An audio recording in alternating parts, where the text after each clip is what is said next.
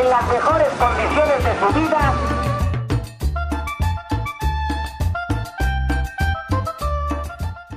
Muy buenas tardes, un saludo a nuestros podescuchas. Gracias por estar en esta emisión de Código Mexa. Es un gusto acompañarlas y acompañarlos como siempre. El día de hoy vamos a conversar sobre uno de los códigos culturales que parece ultra enraizado, el machismo, un viejo mal, por supuesto, este odio a las mujeres y esa sensación de superioridad en todos los sentidos. Pero antes de entrar a este tema, quiero saludar a todo el equipo y que nos vayan contando esas actividades cotidianas en las que detectan machismo o micromachismos, como algunas personas le han denominado últimamente, ya que el tema ha estado en boca de nuestra sociedad mexicana. Giovanna, hola, ¿cómo estás?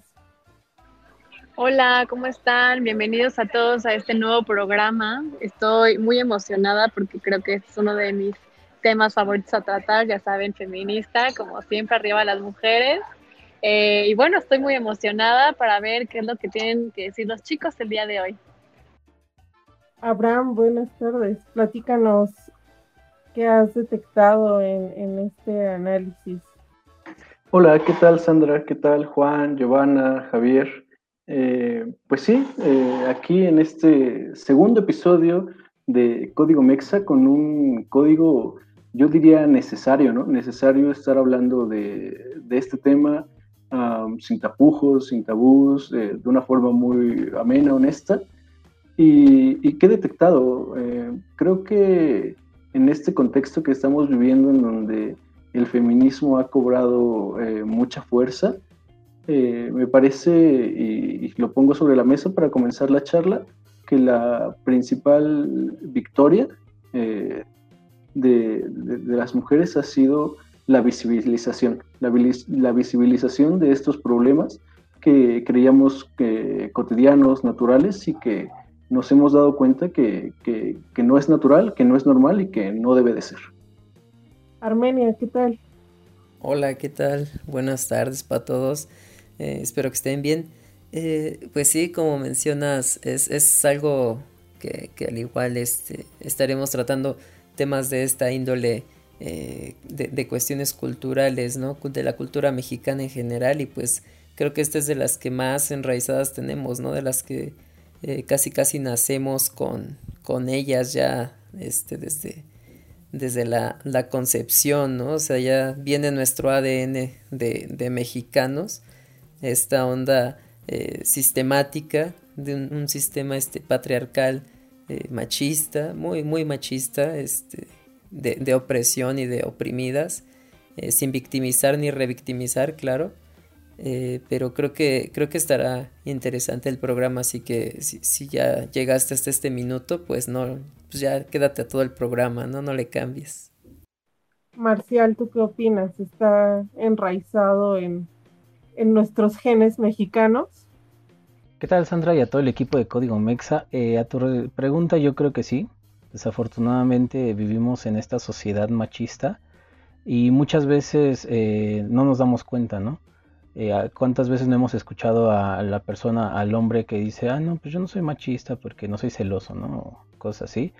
Pero a lo mejor eh, delega las, las, actividades esenciales como lavar ropa, como lavar un plato, y, no las hace, ¿no? O sea, deja que, alguien más las haga y desafortunadamente en muchos casos, pues es o la esposa, la pareja, la mamá o la tía o la hermana o quien sea, pero muy difícilmente creo yo que en la mayoría de los hogares sea, sea un hombre, ¿no? Entonces creo que es una, es una buena ventana, es un buen canal para comunicar lo que nosotros vemos, nuestras experiencias, y esperando que a la gente le interese el tema, le, le agrade y que sobre todo le sirva tal vez a darse cuenta de, de si es macho, sobre todo los hombres, si es macho o no es macho, ¿no?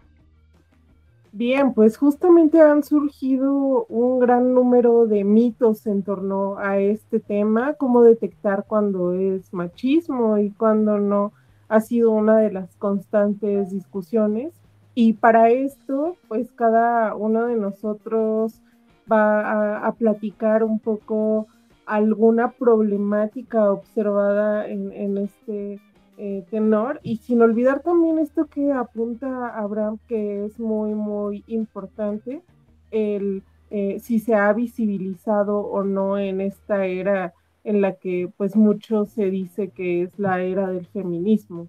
Entonces vamos a empezar con Giovanna y pues cada uno vamos aportando y cada una por supuesto eh, pues la, lo que hemos observado en nuestra sociedad mexicana que, que de pronto nos inquieta o que de pronto nos lleva a la reflexión de las actividades cotidianas y de estas acciones que, que tenemos que de pronto apuntan totalmente a prácticas machistas.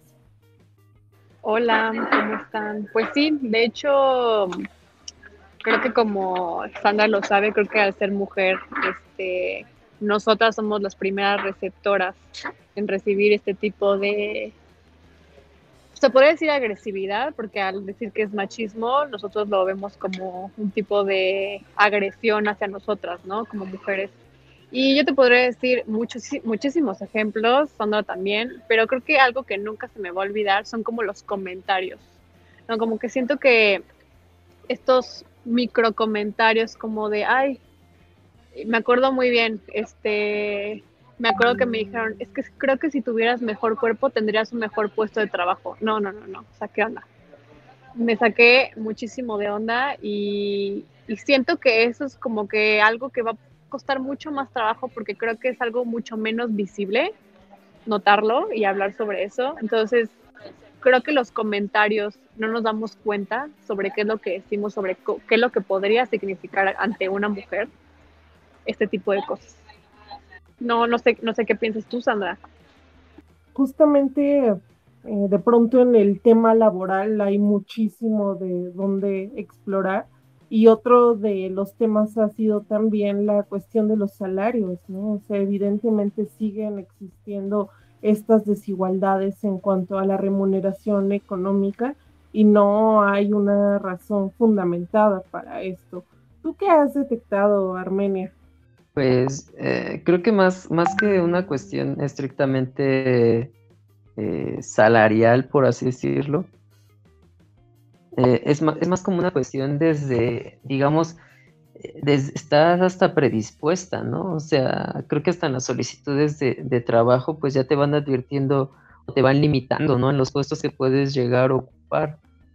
O sea, no, no te digo, o sea, he visto solicitudes desde eh, secretaria con este, oportunidad de crecimiento y a su vez en esa misma publicación, este, no sé, gerente con opción a crecimiento. Entonces, ahí, ahí, desde ahí ya vas predispuesta a, tener un cargo y un salario este, menor, ¿no? Por el simple hecho de, tener otro tipo de, de, ni siquiera otro tipo de aptitudes, porque a final de cuentas, en, en cuanto a aptitudes y conocimientos, pues eh, tanto una mujer como un hombre pueden ser capaces de, tener un desempeño, eh, digamos, eh, pues bueno en, un, en una labor y también no, hay, no hay como un, este, ¿cómo se puede decir? O sea, no hay como un, rubro en el trabajo en el que no te puedas desarrollar de igual manera, ¿no?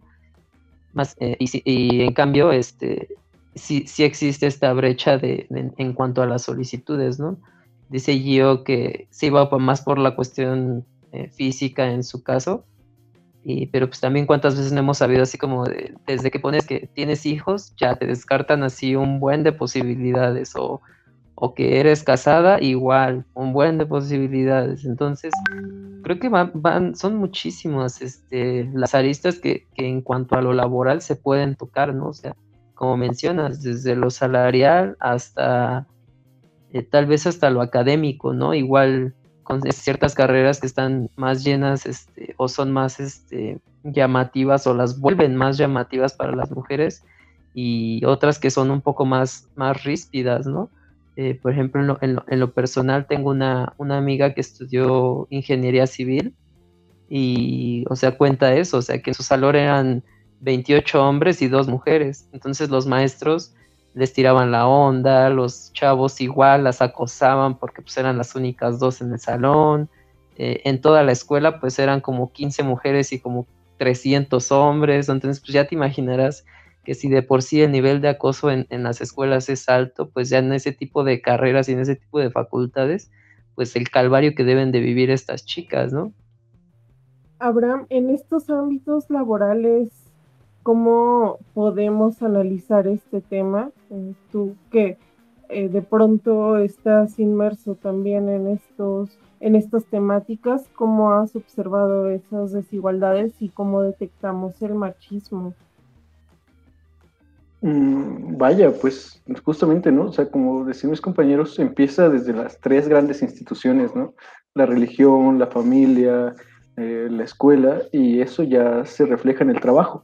¿Y, cómo se refleja? Se refleja en los sueldos, como comenta muy bien Javier, pero también se, resulta se, se, refleja en la credibilidad.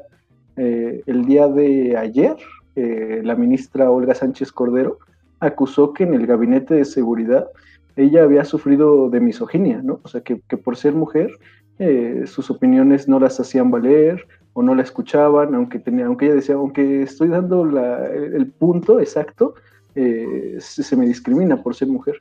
Y creo que, creo que esa es la, gran problemática, ¿no? O sea, de, dónde surge el problema. Y, y por eso es que eh, en algunas ocasiones nos hemos atrevido a sentenciar que, que sí, ¿no? Que ya se trata de, de, la cultura y que está en nuestros genes. Eh, pero yo, yo no nos sentenciaría creo que, creo que se trata de, de, observar y, de callar, ¿no? Como hombres, eh, como hombres y el movimiento feminista, cómo acompañarlo. Yo, yo diría guardando silencio y, comprendiendo de qué se trata, ¿no? Eh, les traigo por ahí a una aportación para que quiero hacerles, pero lo vamos viendo, esto está arrancando. Marcial, para encauzar este tema, tú al principio nos contabas que traías unos ejemplos buenazos de, de, machismos o micromachismos, no sé, tú nos explicarás mejor. Híjole, creo que voy a entrar en un terreno un poco complejo. Eh, algunos de ustedes fuera de, este programa saben que me ausenté unos días y fue realmente por una situación eh, desafortunada de violencia, violencia hacia, hacia la mujer. Resulta que, pues, no quisiera realmente decir nombres, simplemente un conocido, eh, pues se, se metió con, con, una de sus familiares, ¿no? El señor le dobla la edad a esta persona y la chica es menor de edad. Eh, para no hacerles como muy largo el cuento, pues no fue exactamente una agresión, una violación como tal. Eh, a final de cuentas hubo como una, una aceptación. La familia se dio cuenta, demandaron. Y pues como les decía, estas personas son familiares. Este.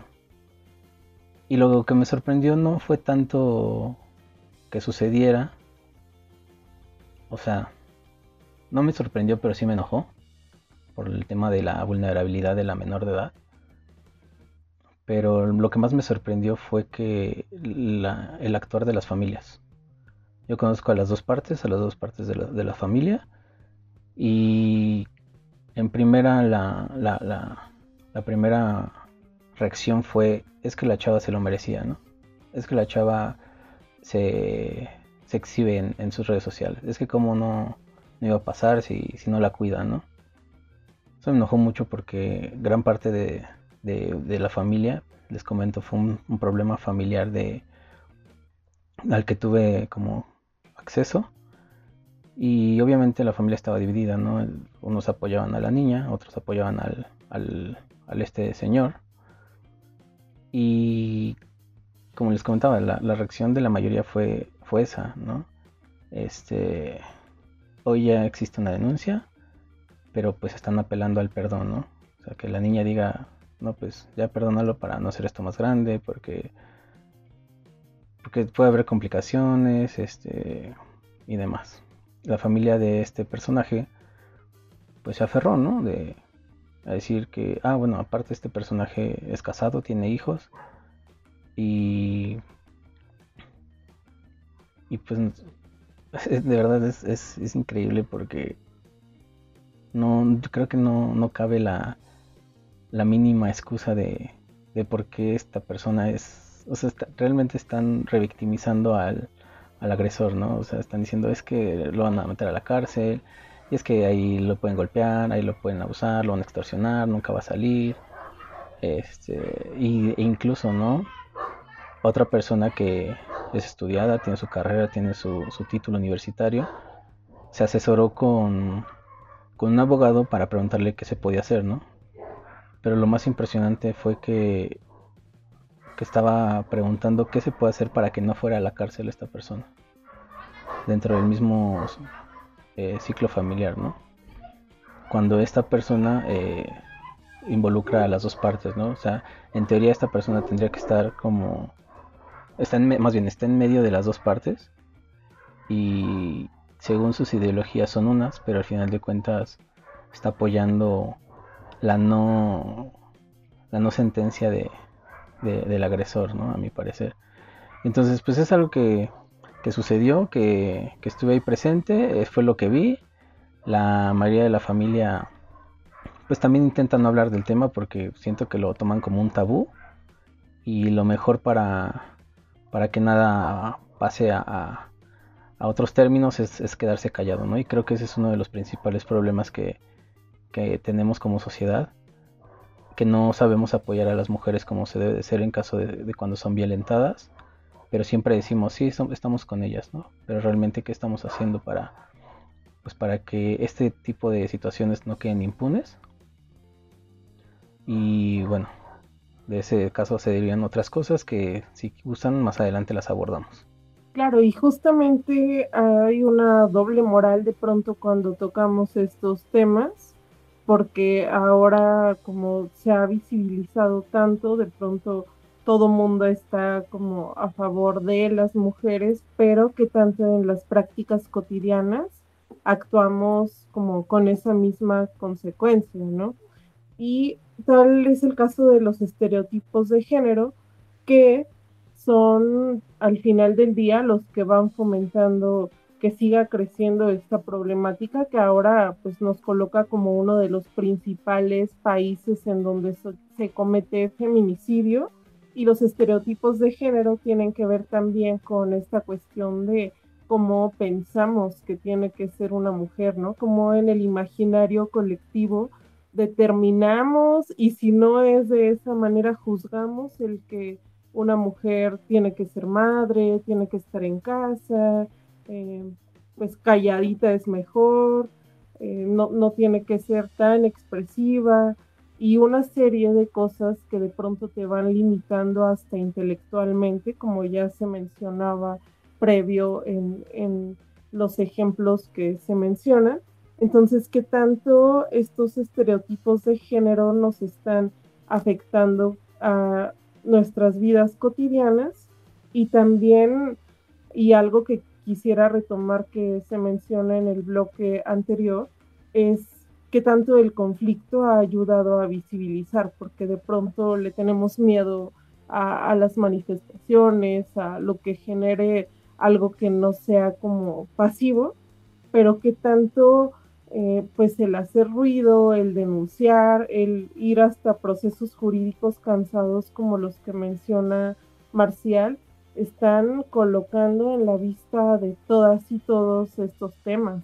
Giovanna tienes mucha razón, Sandra. Yo creo que, híjole, es que siento que es muy difícil, ahora sí que hablando, porque es un tema que, todos sabemos, hemos estado peleando, no años, siglos, décadas. Y me parece que vamos avanzando. El tema feminista se puso mucho de moda, o no quiero decir de moda, pero quiero decir que nos están escuchando, ¿no? Se han alzado las voces y creo que las mujeres en este país han hecho un gran trabajo en hablando, ¿no? Saliendo a la calle, exigiendo derechos que no teníamos y seguimos sin tener. Es una realidad lo que está pasando ahora. Y siento que lo estamos intentando, estamos luchando, pero no quiero ser pesimista, pero lo veo todavía muy, muy, muy lejos. Lamentablemente México es un país machista, la cultura es machista, nos enseñaron desde chicos, tú te quedas en tu casa, tú incluso antes, tú no estudias, este, tú cocinas y o sea, le provees a tu esposo, a tu marido, le das de comer, lo que sea. Y ahora que estamos cambiando esa, esa perspectiva, todavía tenemos de lado, quiero decir, mujeres, ¿no? Que, que les gusta ese estilo de vida, porque así fueron enseñados desde pequeñas y quieren preservarlo así. Y también tenemos así, hombres así que son machistas. Yo te puedo decir que todavía a la fecha, mi papá es muy machista, ¿no? Mi papá no quería que trabajara, mi papá no quería que tomara mi trabajo, no quería que, que viviera sola, o oye, te presento a mi novio, no, ¿cómo vas a tener muchos novios? ¿Qué van a decir de ti? ¿Qué van a pensar de ti?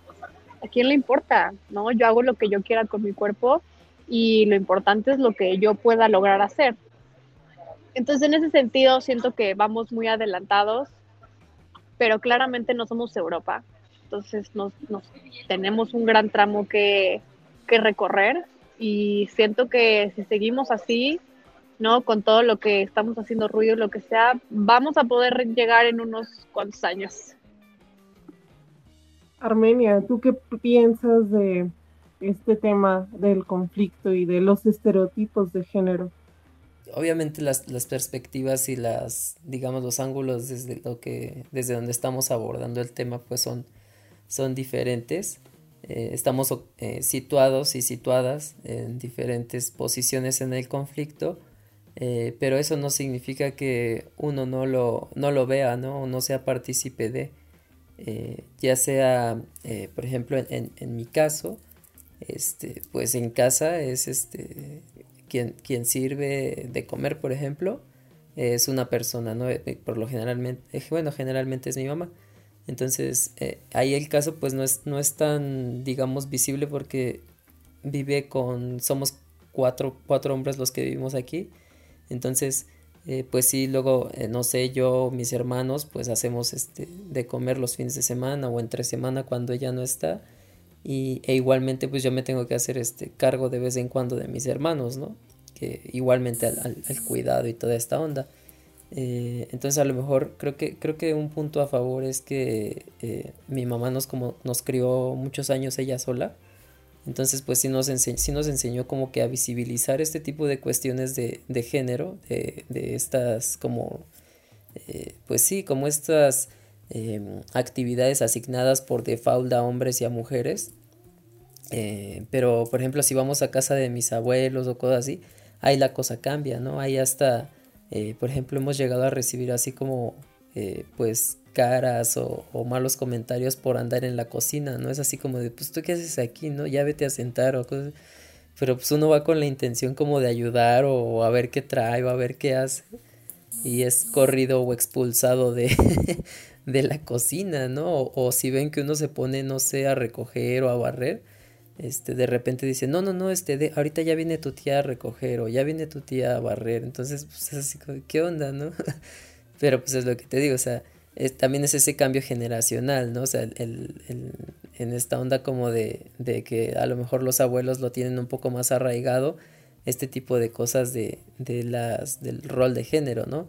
Y este, y, y, ya más reciente, pues creo que con la visibilización y pues con ciertas cuestiones que han pasado ya en años recientes y no tan recientes, este, pues creo que va cambiando, ¿no? Paulatinamente. O sea, creo que ya ni, ni, ni siquiera hay eh, personas este, que ya planean tener, tener hijos por este tipo de cuestiones, ¿no? O sea, ya, ya ni siquiera es como de yo quiero tener hijos y si ella no, pues entonces no ando con ella, ¿no? O sea, más bien ahí es como...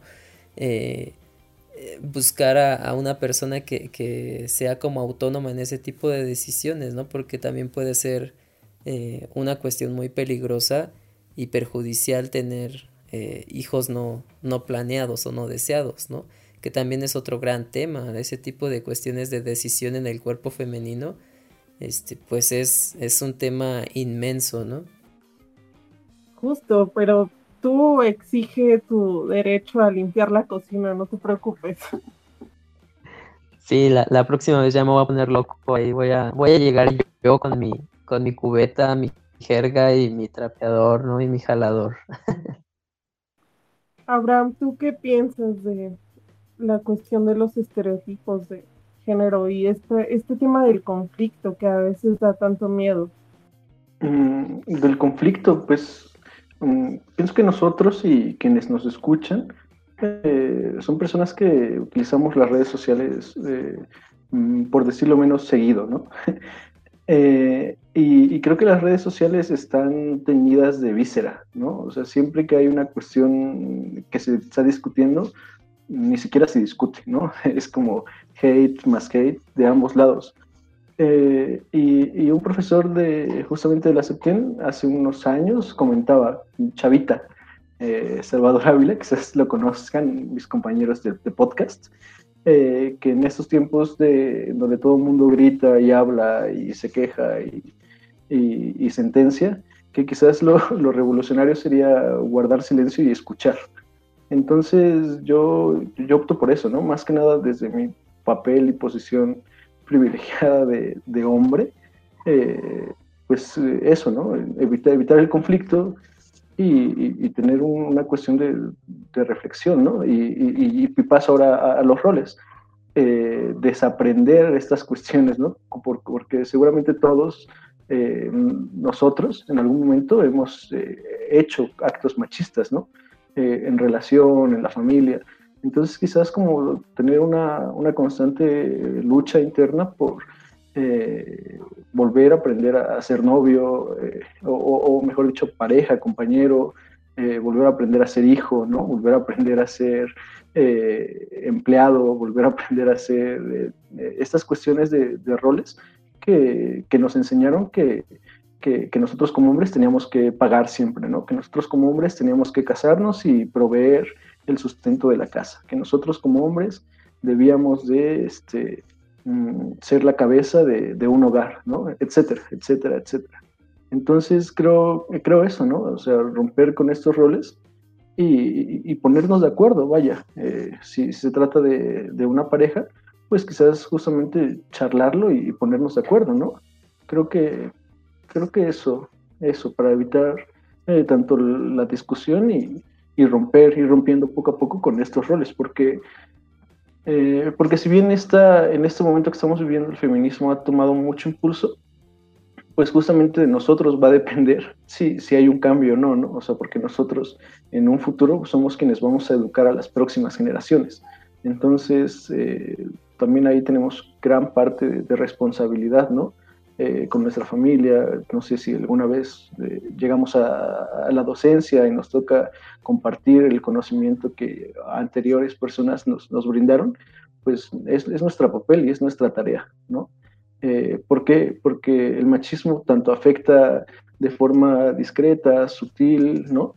Pero puede llegar a, excesos, ¿no? Y, y, vayan, o sea, no, no tengo por qué mencionar casos, pero, pero los hemos visto, ¿no? Los hemos visto mucho más seguido de lo que cualquiera quisiera. Marcial, platícanos, ¿qué piensas también para... Eh, te dejamos la responsabilidad de cerrar esta ronda de reflexión. Perfecto, San. Pues ya que me dejas esa gran responsabilidad, sí me gustaría meterle un poco de jiribilla al asunto. No es una idea que comparto totalmente. De hecho, eh, me di cuenta hace algunos días de esto. Pero cuántas veces no también las mujeres, las mamás en este caso, no permiten ese tipo de machismos, ¿no? Eh, es claro que, el máximo responsable de ejercer el machismo pues es el hombre, pero también cuántas eh, personas no, lo permiten desde el hogar, ¿no? ¿A qué me refiero? En, desde que son niños, ¿por qué no se educa a que el niño también lava los trastes, ¿no? o por qué cuando, cuando son adolescentes, por qué a, al adolescente no la dejan salir porque cómo va a estar a tan altas horas de la noche y al hombre sí. Entonces yo creo que estas decisiones no necesariamente, o sea, yo, yo pienso que estas, estas acciones se ven a todos los niveles socioeconómicos, educativos del país, que, van permitiendo. Eh, estas acciones y en consecuencia que se vayan haciendo más grandes. Eh, en este caso eh, les puedo comentar que, en, mi casa, en su casa, en la casa de todos ustedes, el machismo siempre fue, estuvo presente desde que en mi casa somos mi hermana que es mayor y yo, ¿no? Somos un hombre y una mujer. Y yo sí les puedo decir que yo no, que yo gocé de algunos privilegios que a lo mejor mi hermana no. Y les estoy hablando de que en mi casa no se sufre violencia familiar, que no hay como, como ese abuso de un padre hacia, hacia la esposa. O sea, mi papá nunca le, puso una mano encima a mi mamá, nunca le prohibió nada. Pero eh, mi mamá sí soltaba ese tipo de comentarios, ¿no? De, de cuando mi novia todavía no se casaba, era como de, ay, ¿cómo se va a ir a, cómo se va a ir de viaje si no están casados, ¿no? Con su pareja. Y, y, al contrario, ¿no? del otro lado estaba yo, en el que pues yo no llegaba a casa en uno o dos días y era así como de, pues ¿dónde estabas, no? No, pues echando desmadre. Ah, qué bueno que ya llegaste, ya llegaste, siéntate a desayunar, ¿no? Te voy a bajar la, te voy a curar la cruda, ¿no? Ese tipo de acciones eh, que a lo mejor en, en, ese momento, pues, pues que estás en la adolescencia, en la niñez, eh, en la juventud como, como tal, pues a lo mejor dices, pues, ah, qué chido, ¿no? Qué chido, ¿no? Que, que a, mí, que a mí sí me, me den chance y a, a mi hermana no. Pero no, temo decirles que no está correcto. Es, es, una acción que a final de cuentas, se lo repito, es inconsciente. Yo lo, noto totalmente inconscientemente de parte de, de, mis padres. Pero son, son gracias a ese tipo de educación que a lo mejor ellos recibieron, ¿no? Lo que vieron en sus papás, lo que experimentaron con, con sus familias, con sus hermanas, con, y ahora con sus hijos, ¿no? entonces yo espero que, que realmente también se tome en cuenta esta versión en el que la mujer sí eh, también juega un papel fundamental en cómo educar o no educar al macho, ¿no? Entonces yo espero que esto les sirva como un tipo de reflexión a quienes nos, estén escuchando, desde los hombres que se den cuenta de que están haciendo bien o mal las cosas, hasta las, las mamás o las novias incluso, ¿no? Que, que permiten este tipo de acciones en sus parejas o en sus esposos o, o en sus hermanos, ¿no? que se den cuenta, que reflexionen y que, como lo decía Abraham, yo creo que la, clave está en la comunicación, en, romper con estos estereotipos. Y como decía Giovanna al principio, ¿no? Eh, poco a poco esperemos que esto se vaya erradicando para que sobre todo las cosas sean más justas y esto involucra más en, eh, en, todo, en todos los aspectos ¿no? de equidad de género, tanto en los salarios como en los trabajos, como en las oportunidades. Y pues eso yo espero que poco a poco se vaya erradicando en el país. Y fíjate, creo que tocas un punto muy interesante en el tema de los estereotipos de género, porque en efecto hay como una responsabilidad compartida, pero también ha habido como un asunto generacional de delegar la responsabilidad de la educación en casa a las mujeres estrictamente, ¿no? Y entonces también hay como un deslinde de responsabilidades como del otro género a que la, educación de los hijos, de las hijas, pues es eh, un asunto compartido que no ha sido de, esta manera, que se han quedado muchas de las veces las mujeres en casa con, esa gran responsabilidad y con ese trabajo que al final a veces tampoco es tan reconocido. Entonces, bueno, eh, solamente para apuntar a este tema, y justamente cuando hablamos de los roles, eh, de los estereotipos, pues caemos también en la cuestión del lenguaje, ¿no? ¿Cuántas veces, por ejemplo, las atribuciones en, género femenino o masculino cambian de una manera radical cuando, cuando las intercalan, ¿no? Y entonces ahí nos podemos dar cuenta de todas estas trampas del lenguaje y de los vacíos que existen, ¿no? Y solamente para dejar un ejemplo, no es lo mismo si buscas en el diccionario zorro a que si buscas zorra, ¿no? Entonces, como esto, estos ejemplos muy ilustrativos que de pronto han servido para dimensionar cómo estamos viendo a, a las personas. Y por acá Abraham tiene un comentario. Es interesante eso que dices, que, también eh, que, debe de ser mutuo, porque ahorita que comentas eso me vino a la mente rápido una crónica que vi de color, que em, cuando a las mujeres que trabajan en las gasolineras eh, les, les quitaron del uniforme las faldas y les pusieron pantaloncillos como, como a los hombres, y, entrevistaban en una gasolinera muchas de ellas y, y se quejaban, ¿no? Porque decían, es que antes nos daban más propina y ahora ya no. Entonces es como esos temas son curiosos, incluso pueden llegar a ser cómicos, pero que de trasfondo sí, sí revelan cómo es que está tan incrustado esto en, la sociedad.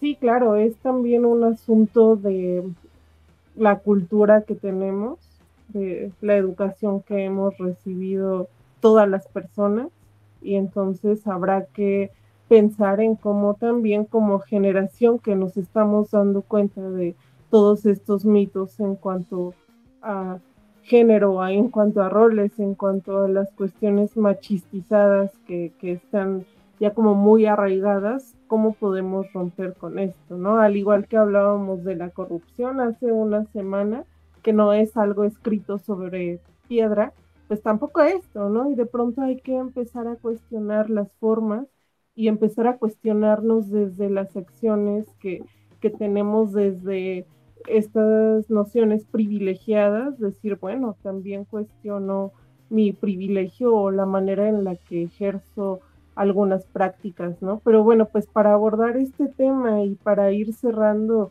el programa del día de hoy, vámonos con algunas propuestas y, y soluciones para no dejarlo así como tan a la deriva y también sin como solo problemática, ¿no? Entonces, Giovanna, ¿qué nos puedes decir al respecto?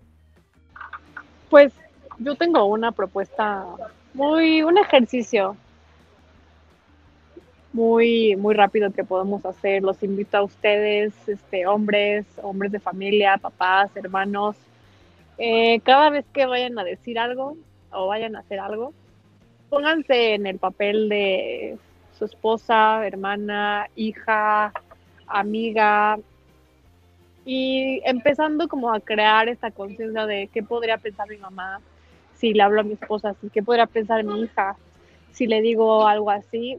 Siento que empezar con este pequeño ejercicio podría hacernos mentalizar o pensar mucho qué son las cosas que estamos haciendo bien o algunas cosas que estamos haciendo mal, ¿no? O creo que al momento de ponernos en el, en el zapato de los demás, empezamos a pensar como los demás, ¿no? ¿No? Cómo pensaría una mujer, cómo pensaría un hermano.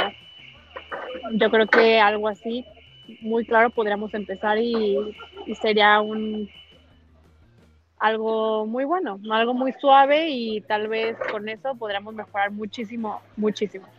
Gracias. Marcial, ¿qué nos puedes compartir? Justamente cuando hay un tipo, les comentaba al principio el caso de estas personas que fue un conflicto familiar, cuando hay un conflicto de este de intereses, yo creo que para eso están las leyes, ¿no? Entonces, tú si estás viendo, tú hombre que me estás escuchando, estás viendo que una mujer es, violentada, no seas cabrón y, denuncia, ¿no? O, apoya, ¿no? Y mujer, si, tú que nos estás escuchando, no te quedes callada. Creo que el, movimiento feminista está muy fuerte, está retomando mucha fuerza, en el que ya ninguna mujer en este país está sola, ¿no? ¿Cuántas veces no hemos visto que mujeres se han unido en campañas por una persona que ni siquiera conocen, pero muestran su apoyo, ¿no? Y creo que no van a estar solas nunca mientras haya una, mujer que las apoye, ¿no? Eh, yo quisiera compartirles eh, un, un documento, bueno, más bien platicarles sobre, sobre un documento que, la UNAM eh, compartió hace algunos, algunos meses, que se llama justamente Violentómetro. Eh, hay varias este, cositas que a lo mejor podemos pasar desapercibidos, que, a lo mejor decimos, ah, bueno, pues no, este, no pasa nada, ¿no? Pero son un tipo de violencia. Entonces la recomendación es alejarse inmediatamente cuando detecten alguna de estas. Y se las voy a enumerar eh, rápidamente. Eh, el violentómetro, la idea es que va como de menos a más, donde el punto máximo pues ya es un feminicidio, ¿no? eh, bromas hirientes, chantajear, mentir o engañar, ignorar o lo que es la ley del hielo, los celos, culpabilizar, descalificar y, ridiculizar. Esto ya es una violencia, lo, plasma aquí la UNAM, eh, en el que te dice ten cuidado, la violencia aumentará. Después viene el segundo nivel, que es el de en medio, que es humillar en público, intimidar o amenazar, controlar o prohibir, destruir artículos personales, manosear, caricias agresivas, golpear jugando, entre comillas, jugando entre comillas, pellizcar o arañar, arañar, perdón, empujar o jalonear y cachetear. Este es el segundo nivel en el que la UNAM te dice reacciona, no te dejes destruir. Y por último eh, está el nivel más alto, el foco rojo, que es patear, encerrar o aislar, amenazar con objetos o armas, amenazar de muerte, forzar una relación sexual, el abuso sexual como tal, la violación, mutilar y en el último caso desafortunado asesinar. La UNAM te dice aquí necesitas ayuda profesional. Entonces yo espero que este cuadro que me pareció muy interesante que comparte la Facultad de Ingeniería de la UNAM eh, lo tomen en cuenta las mujeres que pues desafortunadamente en este país lo dice el INEGI, más del 66% ha sufrido algún tipo de, de, violencia como las que desde, como lo mencioné, desde chantajear hasta mutilar o el abuso sexual o incluso el feminicidio, ¿no? Entonces, eh, ahí está la, aportación que yo quiero dejar eh, para, para, que veamos también cómo esas pequeñas acciones que a lo mejor, como decíamos al principio, Abraham, eh, pues las hacemos y no nos damos cuenta, ¿no? Con nuestra pareja, con nuestras madres, con nuestras hermanas. Creo que a nosotros como hombres, Javier, nos toca darnos cuenta de, de que estas acciones, por muy pequeñas que sean, son violencia y hay que erradicarlas totalmente y cerrar nada más con lo que dijo hace rato Abraham, la clave está en, compartir, en llegar a un acuerdo. Si nosotros ya identificamos estos problemas, pues transmitámoslos, a lo mejor no en la cátedra, como lo mencionaba Abraham, pero sí al, al, hermano, al primo, al amigo, al sobrino y dejemos de fomentar este tipo de machismos entre nuestro círculo, ¿no? Creo que poco a poco si nosotros alzamos la voz al decir, no mames, güey, no me, no me compartas este, pornografía en un grupo en el que somos puros hombres, ¿no? Creo que ya es un, granito de arena que, puede ir mejorando esta sociedad y puede ir erradicando el machismo en, el país. Armenia, ¿qué reflexión nos dejas tú? Yo creo que eh, igual es, es un, un, primer paso sería el visibilizar todo, todo el espectro, el espectro de, conductas eh, machistas eh, en, en, cualquier sentido, en cualquier ámbito, en, de, de relación con, con, la mujer, llámese laboral, sentimental, familiar o, o académica.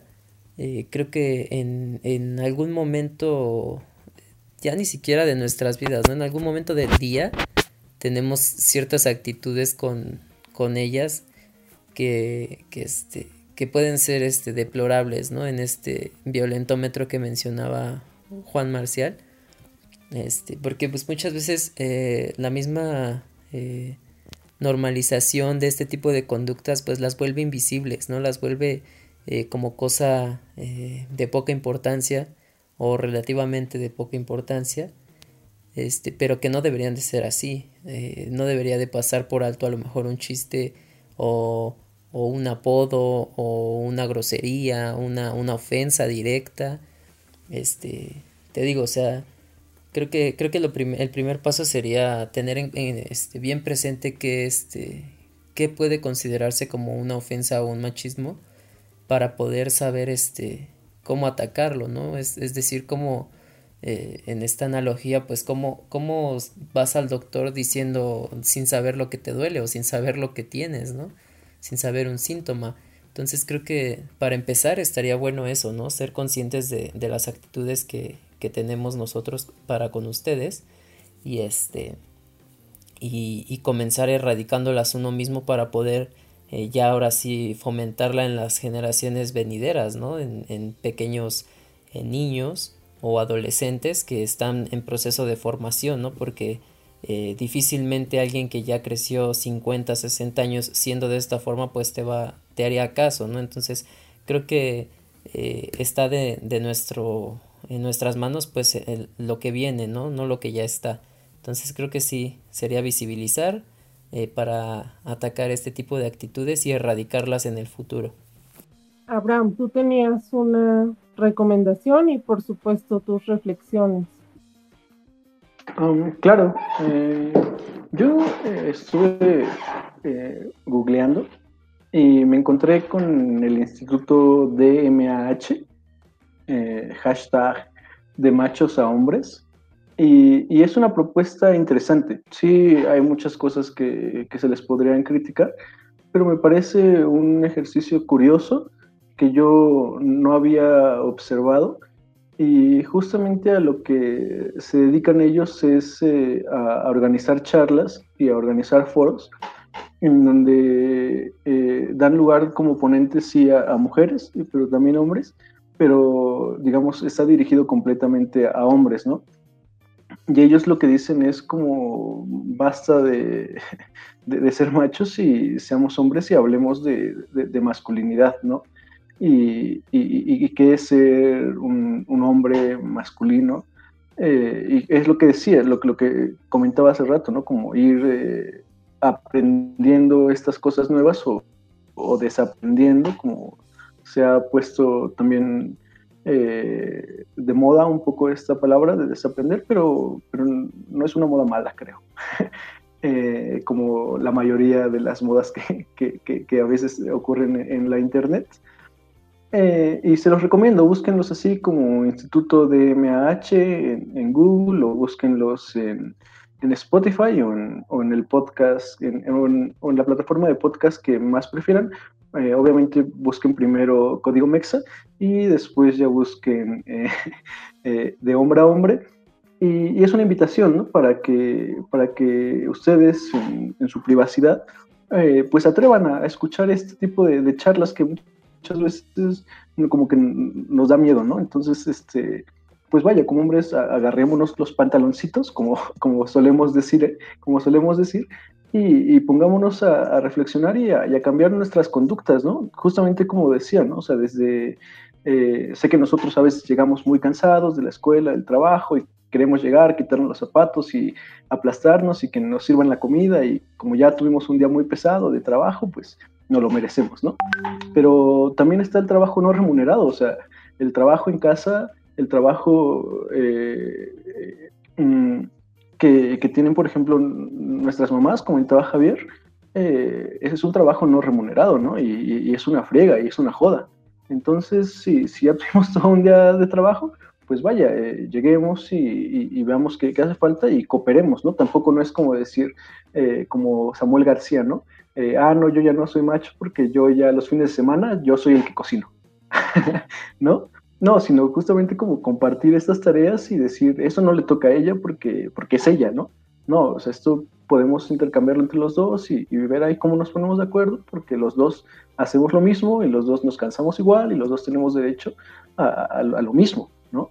Entonces, es esta invitación, googleenlo, búsquenlo en Spotify y, y, y, coméntenos, ¿no? Coméntenos qué les pareció, qué, qué, qué críticas le ven esta iniciativa, qué les parece esta charla, los, los esperamos y, y los estaremos leyendo atentamente.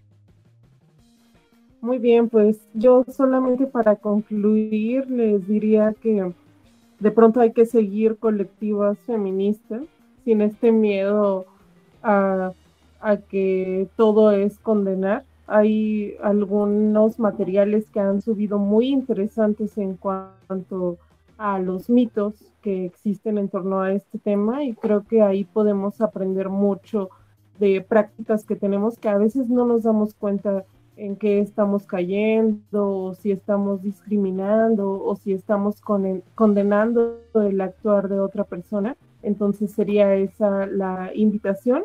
Y también a pensar en algo muy sencillo. Decir, si imaginamos un trayecto de una mujer de regreso a casa y pensar, ponernos en los zapatos de cómo es ese regreso y que mientras ninguna mujer pueda caminar la noche con tranquilidad, entonces seguimos en problemas y seguimos en problemas de este carácter común. Ya no el asesinato, sino todas estas cuestiones que fomentan la violencia y que a veces culminan en actos tan lamentables como la, violencia física, pero pensar también en que la violencia a veces no solamente es física, la violencia también se da de manera psicológica, de manera estructural, entre algunas otras cosas que es muy importante comenzar a detectar. Y bueno, pues que seguro también podemos construir la, la solución entre todos y todas, queridos podescuchas. Así que eh, pues los invitamos a seguir en Código Mexa y que nos acompañen en las siguientes emisiones. Un gusto que nos escuchen y también recibir sus comentarios. Y pues nos vemos, nos escuchamos el siguiente jueves. Muchas gracias. Para que usted se vuelva a sentir en las mejores condiciones de su vida,